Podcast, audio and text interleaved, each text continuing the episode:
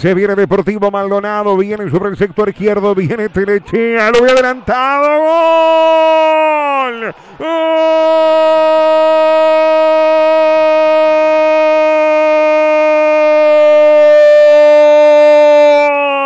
De Deportivo Maldonado, Telechea. Y la pelota, qué curioso, cómo se fue cerrando. Yo no sé si fue la intención del jugador del Depor. Lo había adelantado al chino Rochete. Se fue metiendo a la espalda del chino del arquero tricolor sobre el arco de la intendencia.